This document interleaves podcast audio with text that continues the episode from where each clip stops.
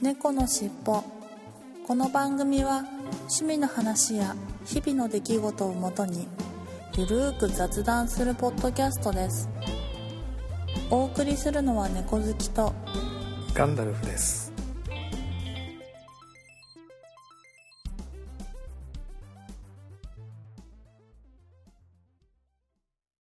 猫のしっぽ。猫のしっぽポッドキャスト第516回始まります。はい、始まります。お願いします。はい、よろしくお願いします。いやー、暑いですね。暑いですね。えー、週半ばはずっと雨っぽくて蒸し暑くてはい。嫌だったんですが、今日やっと晴れたなと思ったらもういきなり夏じゃないですか、6月も半ばだというのに。真夏ですまあね。夏じゃないですか、いきなりもねう。どうなってるんですかって感じなんですけど。え。いやー、ほんと怖いですよ。もう今年の夏が。本当 この後ね、7月、8月がどうなるかっていうのが心配で逆に。そうですよね。こんなあから。ーもう今日いきなり、あこの後アイス食べようかなと思って、ああ、いいですえね。ーモナカをあ買ってあるんで。あ。うわー、うんいいなー私はもう今年の夏、パッキンアイスを買いました。パッキンアイスね。はい、はい。いや、もうなんか、いきなりアイスの時期ですかっていうのはびっくりしますけれども。うん。はい。えー、まあそういう、そんなこんなで本編行ってみたいと思います。はーい。猫のしっぽ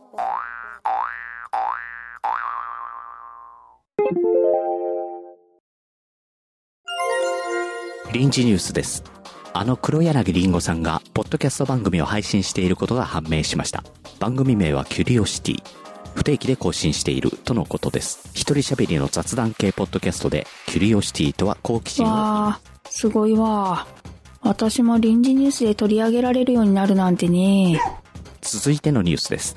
先日、県内で喋る犬が目撃されました。待て待て前のニュースが薄くなるわでも、お前も喋れたら、一緒にポッドキャストでもやろうか。お、か、あ、さ、うん。はい。おちんちんあんた、間違いなくうちの子だわ。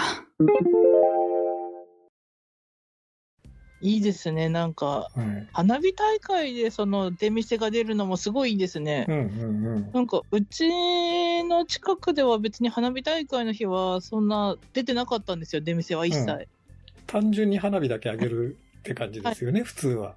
そうですね。はい。で、川沿いでそれが開かれるので、はいなんかうちからはい。遠くの方に、はい。なんていうのか、うーん、なんか、そはの親指の爪ぐらいの大きさで見れるんですよね、い。え花火。えはい。なので、それを見て、ああ、今年も夏来たねぐらいな感じで、近くまで行ってなかったからかもしれないんですけど、はいい、や、その花火大会で出店、いや、てか出店いいですよね。うん。羨ましい。あのーある意味、あの田舎田舎なのであまり娯楽が少ないからそういう花花火大会でもお祭りになるみたいな。うんうんうんうん。他にあまりね、娯楽がないので、うん。うん例えば花火大会でももうお祭りにしちゃうみたいな感いや、いいですよ。じですよね。だから出店が出て、花火大会といえども出店が出てましたね。うーん。あどうですか？自分、あ、そっか。あのさんの家の近く、じ地元の近くって言ったら、出雲大社になるんですかね、もうちょっと近場にあるんですかね？ーうん、あのー、出雲大社はもちろんいろいろね、あのーはい。大大社さんとして、あの、うん神社としてのお祭りはいっぱい、年がら年中やってますけど、うん。うん、本当にうちの近所のお祭りっていう感じだと、うん。うんあまり神社とは関係なく、出雲大社とは関係なく、まあそういう花火大会だとか、この万内さんとか、おうおうおうまあまあ町内会的なお祭うん。りですね。まあ花火大会は割と一大イベントだったんで、おーうん、え正月とかの神社とか、出店とかってありました？それはもうもちろんありますね、正月とかは。ああ、いやまあ、ー神社、神社の。ところにバーッと出店が、えあの参道に出店が両脇に並ぶみたいな。ああ、やっぱそうなんだ。ありますね。私が住んでた地域、はいまあ、たまたまかもしれないですけど、はい。正月に私出店見たことないんですよね、一回も。えー、そうなんですか。はい。はいなので、こっち側に上京して、はい。で、で、まあ家の近くもなくって、はい。で、結婚して初めて家の近くの神社はい。で、毎年出店が出るっていうのを知って、えええええで、正月超テンション上がんじゃんと思って、ええー、そうですか。はい、出店を食べに行くのに、はい。しあの、正月お参りに行くぐらいな感じで行ってますね、今。あの、まあ、ちょっとコロナで自粛になりましたけど、コはいロナ前とかコロ、まあ、今年もまだちょっと若干自粛気味ででしたけど、コロナ前だと、うちも、あの、今の住んでる横浜の、はい。近所の神、大きな、割と大きな神社はい。で、えっと、初詣とか行くと、やっぱ出店出てましたね。ああ、やっぱそうなんだ。うん初詣の時に、あの、さ三が日とかえ初詣に行った時には、りんご飴とか、もう定番の出店がいいですね。出てましたね。まあ、その、す、そんなぎっしり出てるわけじゃなくて、境内のうん。空いたスペースのところに3、4軒出るような、うんりんご飴と、なんか、イカ焼きと、とか、なんか、本当に、うん。あお、あの、いわゆるねおお祭りのね出うん店っていうのが出てましたね。はいうー。ん。いや、北海道では6月に3日間だけお祭りがあるんですけど、はいはいはい。まあ、うちの家の周辺だとそれしか出店を見たことがなくて、ほまあでもそのお祭りはなんか札幌でも結構大々的にやるお祭りなので、はいすっごい人数が集まるから、う。え出店で買ったりとかしたらぶつかったりとかして、はい。なんかこぼしたりとか、はい。人につけてしまったりとかはい。してしまうから、あんまりなんか、うちではなんか買っちゃダメって言われてて、えなので、結局出店であんまり楽しんだ思い出がないんでえすよ。あはい、なので出店って聞くとすごいワクワクしちゃうんですよ。で、ー なんかねあ、お面だとか、うんうんうんね、うん。綿飴とか、わたありめとか、んご飴、りんご飴とか、はい。あと、ね焼きそばとおおか、焼きそばとか、焼きとねかお、好み焼きとか、いいですよねそう。いうのがね、はい。うん。田舎では割とそういう感じで、花火大会のお祭りの時に出ていたりとか、あとは、まあ、秋祭りの時も出てたりとか、まあ、あと神社だと、い大社さんだと、その、あの、お、お正月に出たりとかっていうのを割と出店は見たんですが、こっち出てからのお祭りだとあんまり、なんか、そういう意味では見たうん記憶は。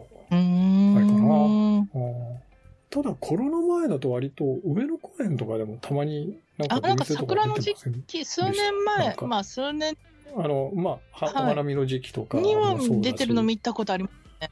はい。出てますよね。いや買っちゃいますよねよね。はい。あ はいついついなんか買っちゃい買っちゃう、ます。買っちゃうよね。結構なんか地元にはある出店で、こっちにはない出店みたいのってあります？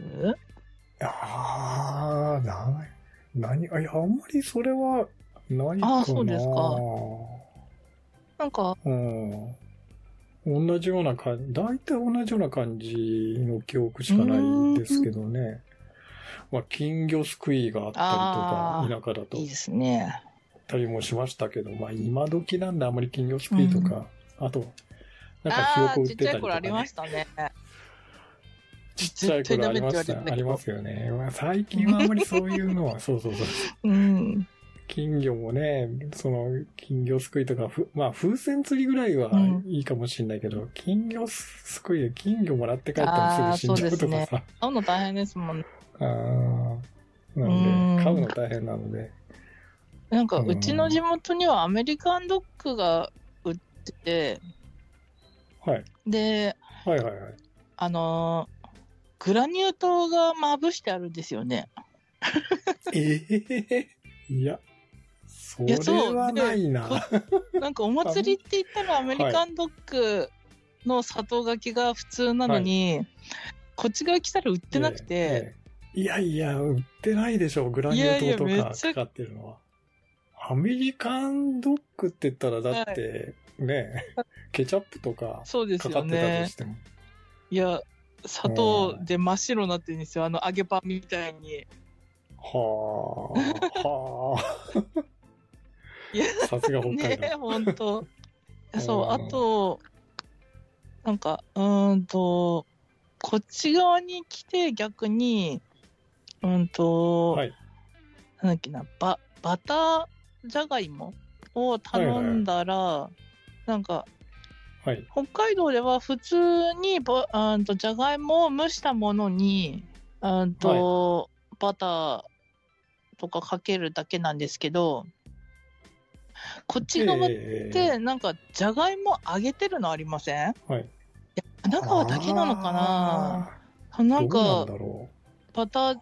そのバタじゃがじゃがバタ？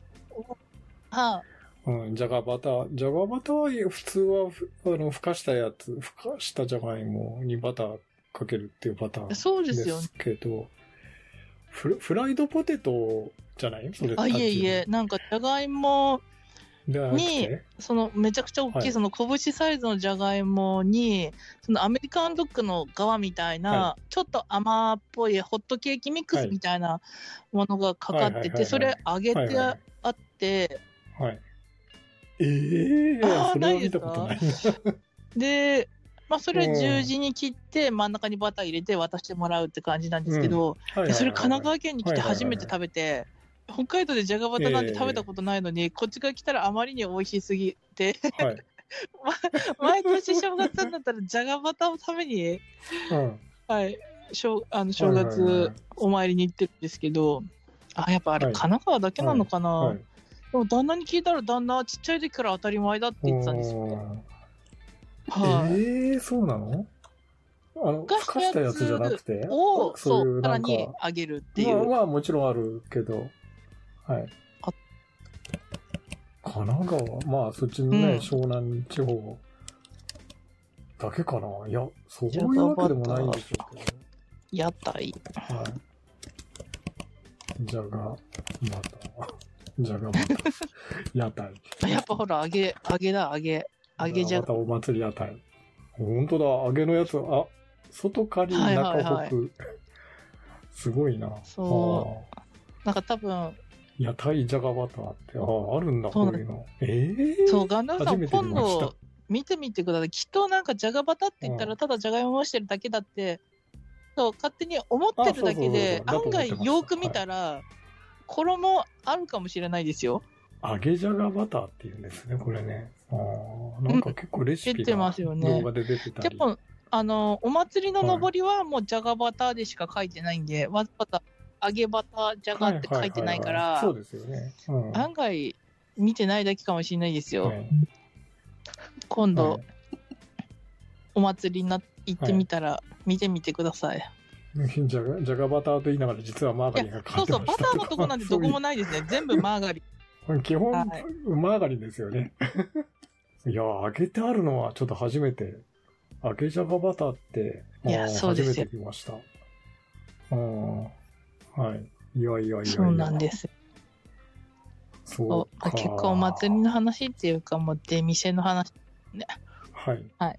こんな感じですかね。そんな感じですかね。いや、いやいや、意外になんかいろいろ話題が広がって、はい。面白かったですけども、はい。はい。ということで、今週の本編は、えーお祭りの話でした。はい。ありがとうごはい、ざいます。ありがとうございましたあ。猫のしっぽはい、それで今週の成果発表コーナーに行ってみたいと思います。はい、今週の成果発表、猫好きさんいかがだったでしょうか？私は 200g ぐらい痩せました。おなんか順調に痩せてません？いやー、?5 差範囲？順ご誤差、誤差範囲で痩せてる？誤差範囲で痩せてる。うん。うん、いや、もうほぼほぼ変わらない感じですね、はい本当まあでもなんか、最近ちょっと少し元気なので、はいはい。部屋を、なんか、まあ運動はまあ相変わらずできてはないんですけど、部屋の掃除をちょくちょくやったりとかしてまして、それで、まあ誤差ではありますけど、運動になってるのかなっていう感じですかね。素晴らしい。はい。はい。神田さんは、私はですね、えー、なんか、先週まで順調に痩せてるって言ったじゃないですか。はい。あの、なんか、ぱったり止まってしまって、痩せるトレンドあが。はい。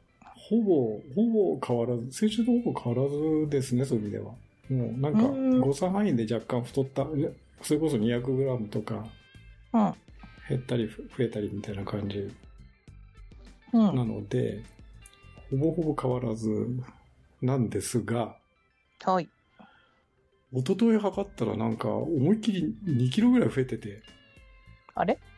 体重計壊れたかなと思ってびっくりしたんですけど、はい。2キロ、まあ、まあ、先週まででだいたい800、800で1.6キロぐらい減ったっつって言ってたのに、はい。なんか2キロぐらい増えてて、2キロ、2キロ以上かな増えてて、これ絶対体重計壊れてるよなと思って何回乗り出し、乗乗り直してもやっぱり2キロぐらい増えてて、一昨日は増えてたんです。で、昨日、いや、そんなに食べた記憶ないよなと別にごちそう食べたわけじゃ、普通にご飯食べただけなのになんか2キロぐらい増えてて、うん。で、昨日測ったらまた1キロ、元に戻ってたんですね。2キロぐらい痩せてて。だ、うーん何だったんだろうみたいな。なので何だったんだろか変わらず、う。おー。うん、一瞬なんか跳ね上がったんですけど、また元に戻ったみたいな。何だったんだろうあの、やっぱり体重結構れてたのかなみたいな。夢を見たのかなみたいな感じだったんですけど。何だったんでしょうね。なんか飲み物飲んんでちょっと多く飲んだとかもなく。そうそう、なんかその日特に飲み会があったわけでもなく、普通にご飯食べてただけで、あら。うん。なのに、ね、うんなんか、2キロぐらい急激に増えてて、あれ？とかって思ったんですけど、うん。まあ、ちょっと思い当たる節があるといえば、はい。あの、まあ、あの、通勤で歩いてるっていうのは全然変わらない。まあ、通勤なんで毎日同じぐらい歩いてるって、はそこは全然変わらないんですけど、はい。ちょっとさ、今週、まあ先週ぐらいから今週もそうなんですけど、あの、おやつがふ増えまして、お間食をする、あの、通勤でまあ、その、若干エネルギーを 消費してるためなのか、はい。おやつを食べる癖がつきまして、ずーっと控えてたのに。あら。うんです。それがですね、はい。小関さんも多分ご存知なんですあの、ココナッツサブレって安いやつあるじゃないですか。安いあお菓子が。はいはいはいはい。これがまたね、なんか、コーヒーに合うので、ああ、なんかちょっと飴がついてる感じの素朴なクッキーみたいな。ちょっと、あの、普通の、あれじゃなくて、うん。少し、飴というか砂糖というか、うんうんうんうん。がちょっとかかってるような感じの、はいはいはい。甘い感じのお菓子にはまりましてですね、コああいうのがいっちゃコナッツサブレ、ー うん。はまりましてですね。はい。で、あれ、えっと、4枚が1パックになっていて、へえ。ちっちゃな、ちっちゃなそのサブ、さあのちっちゃな一口サイズのやつが4枚が1パックになって、それがかける4個で一つの、いわゆるうん。パッケージになってるんですね。うーん。で、それがだいたいその一つのパッケージで100円ぐらいなんで、うん。うん、それを買って、で、午前に一その4枚、午後に4枚みたいにすると2日ぐらいで大体食べきるんですが、うんうんうん。あの、10時のおやつと3時のおやつに、いやー、そんなの完完食のうちに入んないでしょ。パックを食べ、その4枚パック一つをね、うん午前、午後1個ずつ、1パックずつ食べてるんですけど、まあ、それかなとか思って、いや、それで1キロ増えるって、そんなめちゃくちゃでっかいんですか、そんな。いやいやいやいやいやいや。それ手のひらサイズ4枚だったらさすがに太るけど、うん、あいやいやいやいやの想像してるサイズですよね。あの小さい、ちちっちゃいやつですよ。本当にちっちゃいやつですよ。っちゃいですよね。それ、それじゃないなうんだから、それじゃないとは思いつつ、うん、それかな、まあみたいな。その減らない原因はそれかな、みたいな。ああ、確かに。ちょっとおやつ、間食が増えたのが、まあ、今回減らなかった原因かな、みたいな。あなんかでもね、ちょっとやっぱり、あ、うん。どそうそういう習慣ついちゃうと、ついつい食べちゃうんだよねい。やー確かに。うん。まあ、なんとかそこはね、我慢しようと思いながらなかなかそれがうまくいかなくて、うん。ついつい食べちゃいますね。いやーまあでも、いいんじゃないですか。うん。うん。まあ、それぐらいで済んでるんでまだいいかなと思いながら。うんうん。そうですよ。まあ、そんな感じで、一応猫好き様たちも現状維持と、今週はなんとか。はい。ということで、今週の成果発表コーナーでした。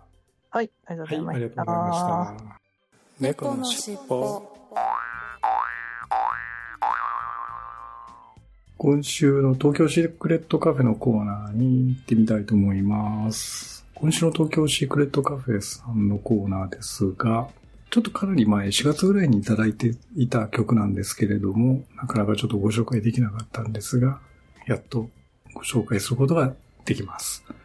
まだまだいくつかね、ストックがあるので、順番にまた各週でご紹介していこうと思うんですが、今週ご紹介する曲は、ディープブルーオーシャンという曲になります。いつものようにみつるさんから楽曲紹介をいただいていますが、深海を漂っているような独特の浮遊感を感じるハーモニーとドラマティックな転調で創作という魔法の営みを書きました。今までにない複雑で繊細な響きを持った作品に仕上がりました。PV も深海に沈んだ船をモチーフにしたイマジネーションあふれる映像になっています。というふうにいただきました。それではお聴きいただきましょう。東京シークレットカフェでディープブルーオーシャン。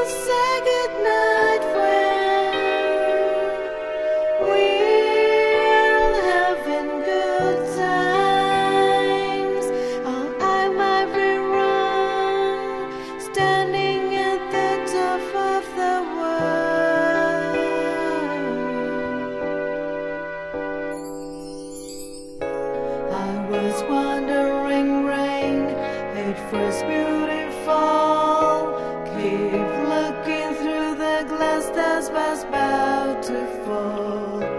I was wondering why you're so beautiful.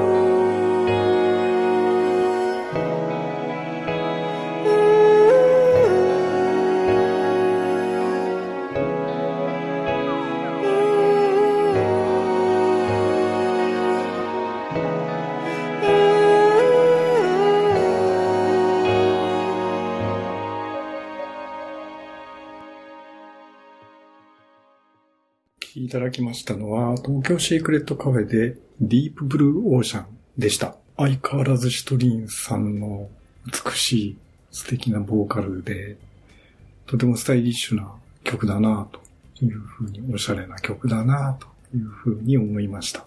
バックコーラスも女性コーラスかなと思ったら、PV 見たら、バックコーラスはみつるさんと沢瀬さんだったんですね。なんか女性っぽいバックコーラスかなと思って、誰だろうと思いながら聞いていたんですけれど、はい。とても、でも美しい感じのコーラスになっていたので、素晴らしい感じでした。はい。はい。ということで、今週の東京シークレットカフェのコーナーでした。ありがとうございました。猫のしっぽ。今週のいっぱいコーナーに行ってみたいと思います。今週のいっぱいコーナー6月11日加藤さんからグランドモルトを飲みました。海外産のビールにしてはお安い、ね、お値段で柔らかい軽めな印象のビールでした。美味しい。ということで、ツイッターに写真をいただきましたが、グランドモルト、ヨーロッパ産麦芽ハラタウ産ホップ使用って書いてありますね。プレミアムビール。はい。海外産。お安めということですね。うん。美味しいと。いや、もうこれからね、暑いから、ビルはうまい季節になりましたよね。はい。ありがとうございます。はい。そして、6月12日続けて加藤さんからビーフィーターでジントニックを、ジントニックだとレモンの方が個人的には好みのようです。一周回って飲み直して値段を考えるといいお酒だなぁと再認識させられました。飲み慣れていくとついついお高いお酒に目が行きがちですが、お手頃で買えて美味しいお酒ってありますよね、という風に、これまたツイッターで写真いただきました。ビーフィーター。うん。いや、もう本当にね、定番ですよね。ビーフィーター、ジンとしては。いや、夏場だとやっぱりジントニックがいいんですけどね。はい、美味しいですよね。爽やかで。はい、ありがとうございます。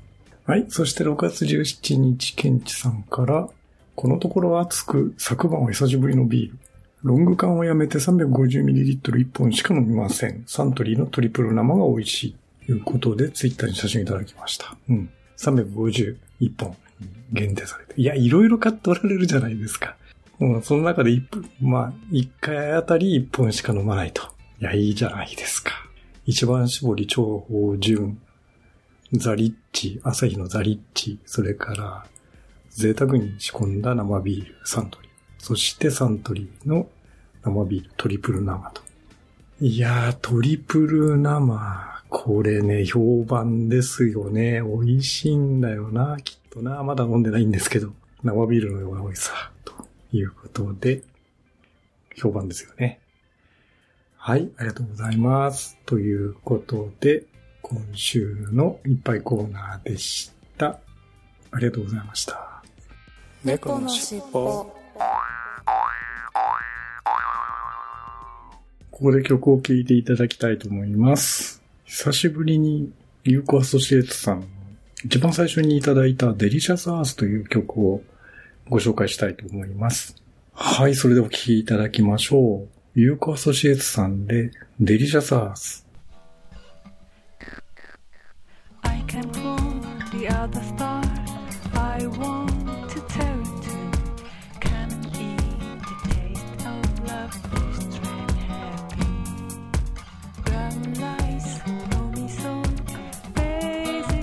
happy.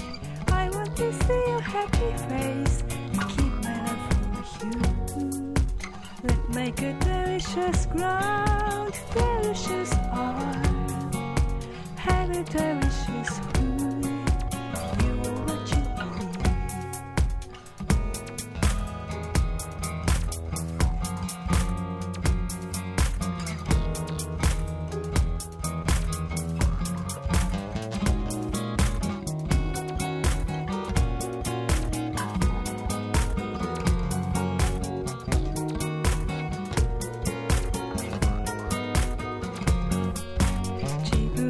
信じてもっと好きになるよ」「Have a delicious food You're what you eat Let's make a delicious ground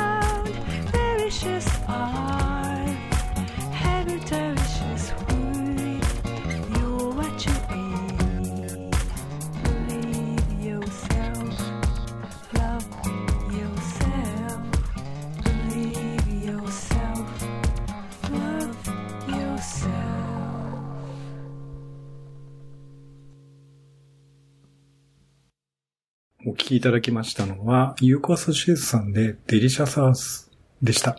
いやなんか、一番最初に、実はユーコアソシエイツさんからご提供いただいた曲が、まあこの曲だったので、感慨深いですね。久しぶりに聞くとすごくスタイリッシュで、おしゃれな曲だなと、当時も思った記憶があります。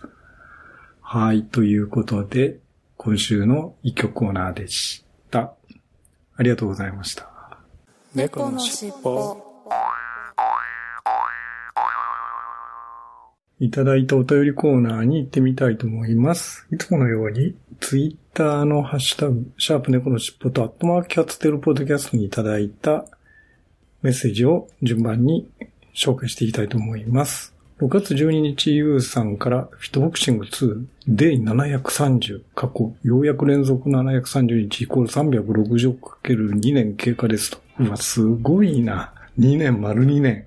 これでも新参なんですと。いうことで。ええ2年もやって新参者ってすごいっすね。まあ、継続は力ですが、素晴らしい。はい、ありがとうございます。そして6月13日続けてゆうさんから小さい頃の地元の花火大会が思い出ですね。出店で焼きとうもろこし買ってもらって混雑しないような場所で眺めていた気がします。今でも祭りの焼きとうもろこしが好きです。最近大田区花火大会楽しみにしています。と。うん。いうことで、ツイッターに大田区の花火大会のご案内のページをいただいてますが、今年は5年ぶりの開催。まあコロナとかいろいろあったのでなかなか開けなかったっていうことなんでしょうね。8月15日火曜日。平日ですけどね。いやー、花火、約4000発。すごいなーはい。素晴らしい。これ、川崎がご遠慮くださいってこと、これもしかしてあれですかね。河川敷でやるんですかね。玉川河川敷って書いてあるな。おわなるほど。これ川崎側から見えるんですよね。玉川だと。私もよくあの、ニコ玉のあたりの花火大会、一度だけ見に行ったことあるんですけども、えらい目にあって、混雑で帰れなくなって、大変なことになりましたが。はい、ありがとうございます。いやそうですよね。なんか子供の頃の花火大会とか、やっぱそういう子供の頃のお祭りっていうのはすごく鮮烈に記憶に残ってますね。ますよね。私もそうなんですが。はい、ありがとうございます。はい、そして6月14日、加藤さんが、お祭りの雰囲気を透明に見るのは好きなんですが、参加すると人混みに揉まれるのは苦手なので未経験です。人が多くても通れるくらいの北海道のお祭りはもしかしたら楽しめるかなと思ったりです。万内さんみたいな地域の伝統的なお祭りも楽しそうで興味ありです。というふうにいただきました。はい、ありがとうございます。いや、ちっちゃい頃はね、逆に人混みっていうか、まあそう、ぎゅうぎゅうのところの時の方が盛り上がって、なんかお祭り気分が楽しめていいんですけどもう、大人になったら私も同じですね、加藤さんと。遠目でなんか眺めてるのはいいですけれど、やっぱり混雑してるところに放り込まれると、もう人混みに揉まれるともう嫌なので、もう最近はほとんどお祭りは行かないですね。はい。はい、ありがとうございます。うん、北海道ぜひ、北海道のお祭り行ってみてくださいよ。多分スカスカで、あまり人混みに揉まれるってことないんじゃないでしょうかね。はい、ありがとうございます。そして、6月16日、アポロさんから、令和5年6月15日、Apple Podcast 拝聴日報丸1ということで、たくさんのハッシュタグの中に、シャープ猫の尻尾の515回を聞いていただいてます。ありがとうございます。いや、いつもいつも本当に拝聴報告いただいて感謝しています。あの、励みになっていますんで、まあ、これを励みに今後も頑張って配信していきたいなというふうに思います。はい、ということで今週のいただいたお便りコーナーでした。ありがとうございました。猫のしっぽ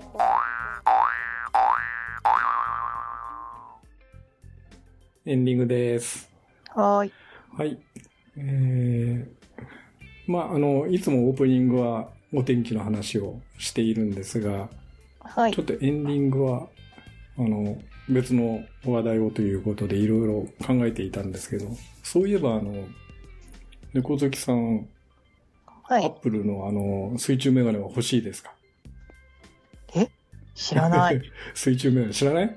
あの、実はですね、えっと、6月の頭ぐらいに、アップルの発表会があったんですね。W- WDC という。はい。なんか、まあ、いわゆる開発者向けの発表会なんですけど、そこで、Apple Vision Pro という、いいわゆるえ AR メガネというか、水中、形としては水中メガネみたいな感じ。もう水中メガネをは想像していただけるとわかると思うんですけど、あ。はうん。一応、その、今までの、いわゆる 3D のあれって、うんすごいなんかあ圧迫感のあるようなやつじゃないですか。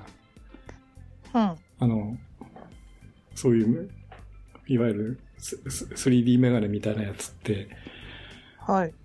なんかすすごく圧迫感のあるやつなんですけど、今回発表になったその、 Vision Pro、Apple Vision Pro っていうのは、なんか、まあ水中メガネ っぽいのを想像していただければわかるんですけど、素通しでなんか見えるようなイメージなんですね。へ周えり。周りの風景に、いわゆるそのディスディスプレイの映像がはあ。重ね合わせられるような、まへ感じのえ。AR、AR、いわゆる仮想現実というか、が見れるんだ。見れるようなので、あのー結局それかけたままでも、周りが見えて、かつそこに、例えば映画だったら映画の画像が重ね合わせられるような感じで、はあでかいディスプレイが目の前に見えるみたいああ、本当だ。なんか、な。うんなんか水中メガネとか、なんか宇宙服のメガネみたいなまあ、感じメガネみたいな。へえ、あ、うん知らない。それがね、し、あの、発表になって、へえ。で、すごい今、話題になっ、一部で、そのアップルユーザーの間では話題になってるんですけど、あ、そうなんだ。いや、これね、ま、なんか、最初はアメリカでしか発売されなくて、まあ、順次世界に、他の国には展開されるということなんですが、うん。いや、久しぶりに欲しいなと思いましたが、なんとう、ん。値段が50万ぐらいするんですね。嘘でしょ？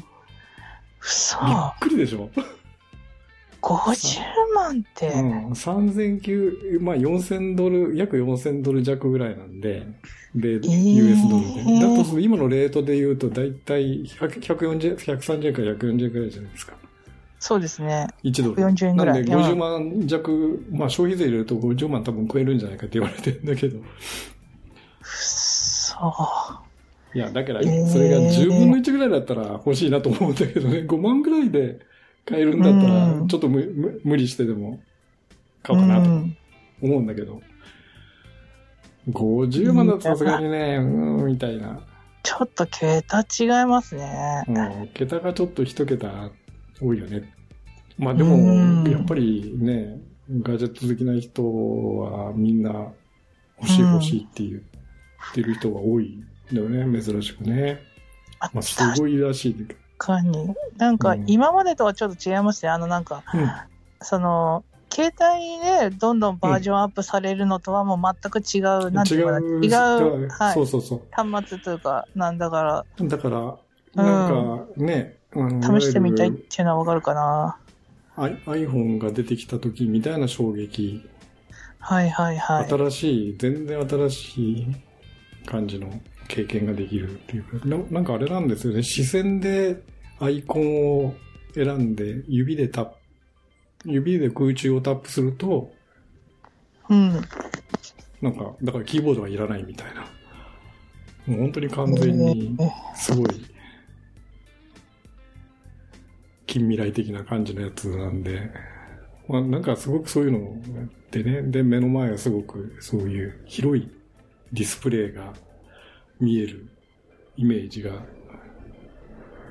あるとすると、そそれだけで一個の、なんか、それだけあればもう、なんか全部事足りるみたいな世界になると、いや、確かにすごいなとは思うんだけど、値段が値段で、うん、ちょっとなちょっとすぐには手が出ないから、まあ、あと4、5年ぐらいして、10分の1ぐらいに下がれば、値段がね。いや、今ちょっとなんかその。アップルのホームページ行って、それ見てみたんですけど、今ちょっと写真送ったんですけど、はいはいはい。なんか、その空中の中に、そのはい。相手が映るみたいな感じになるっていうう感じらしいじゃないですか。それ、相手、あ自分は相手のことそう見えるけど、逆に、相手は自分のことどうやって見えるんですか？これっ。これってて普通の、だから今、今の、いわゆる、スカイプでも何でもそうですけど、テレビ電話と一緒ですよね。じゃあ、メガネしたまんまの風景が手に映るってことですよね。相手には多分、メガネをしてない顔が映ってるんじゃないですか。え、そんなことあります、うん、どうなんだろう。ちょっとそこは実際どうなのかわかんないんだけど。いや、そうそうそうそう。なんか、向こうは全員なんか顔メガネしてない状態で映ってるけど。で、なんか映像ではこれ手振ってたんですよ。なんか、うんはーいみたいな感じ。久しぶりみたいな。いや、はいでも自分はこんなメガネかけてんのに、相手にメガネかけてない姿で映るって、えーなんか、え、えうん、うん？なんか、なんか想像ができない。なんかわかんない。うんちょっと、私の頭が追いつかないですね。なんか。結局だからメガネの中に、いいわゆる iPhone でもそうですけど、自撮りカメラ、自分の方に向いてるカメラがあるあるイメージがそのメガネの中に埋め込まれてるから、結局自分の顔が映ってるっていうことなんでしょうけど、それって目目だけしか映ってないよねとかってななるいや、そうそうそうそう。か目しかそれとも、うん。例えば、そういう通話をするときって実は iPhone のカメラとかね、パソコンのカメラが、の映像が出て、相手には出てるとかね。あー。アイコンが出てるってかことですか？なと思いながら。あうんうん。へえ、なんかそのシステムがよくわかんないけど、まあでも、ね。興味は相当ありますね、これね。うんなんとなく昔のあの SF 映画の中でよくあるようなね、いやそうですがね。現実になったみたいなので、ちょっと、今すごい話題にはなってるんですけど、へえ、値段がね、10分の1だったらうん。欲しいなとか思うんだけど、さすがに50万だとちょっとね、貧乏人には、ね。ね、ブルジョワじゃないと手が出ないよね、みたいな。うんう。んあと、なんでしょう、これやっぱり、それだけそのハイスペックな機能が搭載されてるってなると、はい。なんか1グラムとかいうわけにいかないじゃないですか。結構重たそうじゃないですか。結局だから、メガネの外に多分外付けでケーブルで繋がってて、ちっちゃう。なん弁当箱みたいなのうんうんうん。が必要だ。もうこれメガネだけで完結するわけでは多分ないと思うんで、そうですね。なんか後ろにコードつながってますもんね。コード繋がってるでしょ。コードの先になんか、ちっこい弁当箱みたいなのが多分あるんじゃないかと思うんですけどね。いや、でもなんか、結構人間って、そのうんなんだろう、重さを感じる生き物だから、はいはいはいずっとヘッドホンとかしてても頭痛くなったりとうんか、うんうん。なんか結構私はしちゃうタイプなんで、そうですね。これ買ったとしても、なんか頭のバンドもめっちゃお後ろから見ると大きいってことは、うんまあ、前が重たいから頭支えるためにはい後ろのバンドを大きくしてるってことだから、はいはいはいっていうのを考えると何時間もつけれないから、うん結果使わなくなってゴミになりそうだから買わない。いや、でもゲームとかだと何時間でもややれるんじゃないですか。いや、ヘッドホンでゲームしたことあるけど、結局頭痛くなってできなかって、Bluetooth とか、うんまあまあ、うんこのマイク、あ、なんていうかな、スピーカーにして話したはいりとかはいはいはい。して、ゲームとかやってたから、結局はやっぱりダメなんだ。うん、やっぱ無理かな。もうなんか、もう、もうちょっと進んで、もう目の中、目手術して、目の中に勝手にそういうパソコン的な何かが、もう埋め込む的な、うん。うん、とか、脳みその中に埋め込む的なことだったらやりたい。まあ、あの、多分あれですよね。えっと、まあ最初だからこれだけごついんだけど、だんだんちっちゃその辺ってちっちゃくなって、それこそ以前流行った Google メガネみたいな メガネ型になって、で、最終的には、まあ目に埋め込めるぐらいのコンタクトレンズみたいなぐらいのちっちゃくなるっていう、だんだんまあ、それは発展はしていくんだとは思うんですけど、うん。うん。コンタクトになった時点で変えます。うん。いまあ、相当時代は私遅れるだろうけど。やいやいや、ま あ、でもそうだな。自分今私メガネしてるんで、あ、はい。メガネぐらいの大きさになったら買いたいかな。そうだね。ううん。でもその時に100万とかいう話になる、なったらもう本当にガーンってなっちゃうけど。うん。あと値段ですよね、やっぱまあね。値段ね。やっぱ値段だよね。うん。やっぱ50万はちょっと、うん、すぐ手出せないかいな。や、最初だから、ね、そういうのはしょう、高いのはしょうがないよねって思う。まあ、それはだんだん安くなっていく、だ、だとは思うんだけれども、うん。例えば数が履けるようになれば、そうですとかね。ね、いろいろそういうのはあると思うんだけど、まあ、ちょっと久しぶりに、心がざわついた。うん、それこそゲームチェンジャーじゃないですけど、世の中変わるぐらいの、ああ、そっかそっか。うん、iPhone が出て、電話、携帯がね、もううん。パソコン込みの携帯になったみたいな、ぐらいの、ぐらいじゃないですか、世ね、世の中が変わるぐらいの、うん。久しぶりの、あれに感じたかなっていうんで、ちょっとざわつきましたけどね。値段見て、がっくりしましたけど。